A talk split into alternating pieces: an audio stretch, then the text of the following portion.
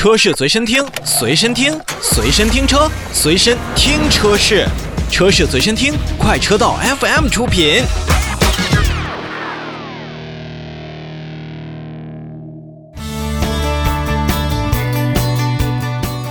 虽然广汽埃安进行了品牌的独立，但是广汽传祺在主场的这个广州车展上呢，也是大放异彩。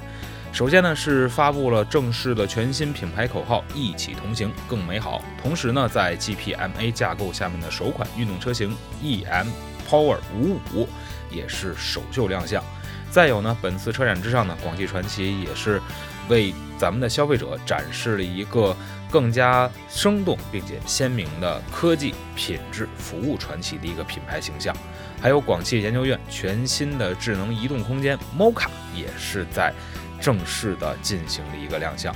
其实，在广汽传祺的呃整个体系当中呢，它是现在目前国内咱们传统的燃油车企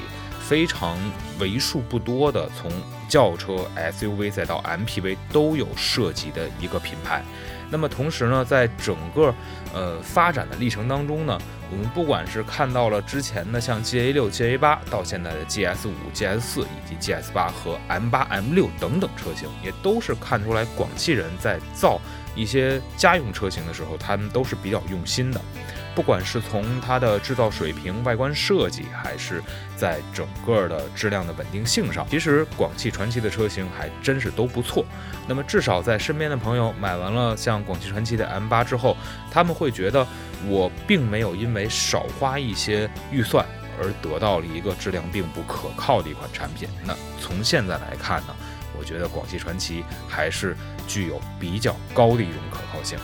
刚才也说到了。不管是在新车的这种发售的频率当中，还是在一些概念的呃使用当中，其实广汽传祺更多的还是要为年轻的这种用户带来更多的一些用车感受。比如，就是在全新的 GPMA 架构下，首款的运动轿车 EM Power 五五也是正式亮相。这款车型在整个的这种展台上的感觉是非常突出的，不光它是有一个绿色和蓝色的一个点缀，同时低矮的车身、非常宽体的一个造型，也是让这款运动型轿车非常的吸引眼球。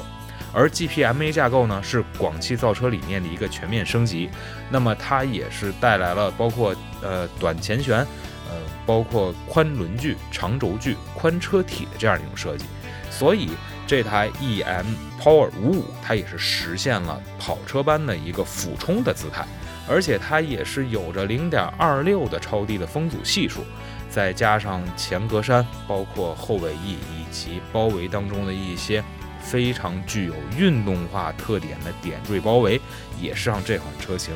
在外观上面，我觉得是好评如潮的。虽然巨浪动力到底是使用了一点五 T 还是二点零 T，我们现在还不得而知。但是在未来，我相信二零二一年这款车型上市的时候，一定也会为我们的年轻消费者带来更多的全新的一种用车体验。实际上，广汽作为在广州大本营的广州车展上进行这样的一种亮相，不管是在年度我们。到年底的时候，有了一个非常好的叫总结的时候，还是为了明年进行一些新车的固有打算。其实消费者不妨都在等一等。而且同展台当中，比如说我们看到的 M8 的大师版，还有领袖版，还有其他的一些广汽传祺的车型，也都是值得消费者去好好近距离观赏一下的。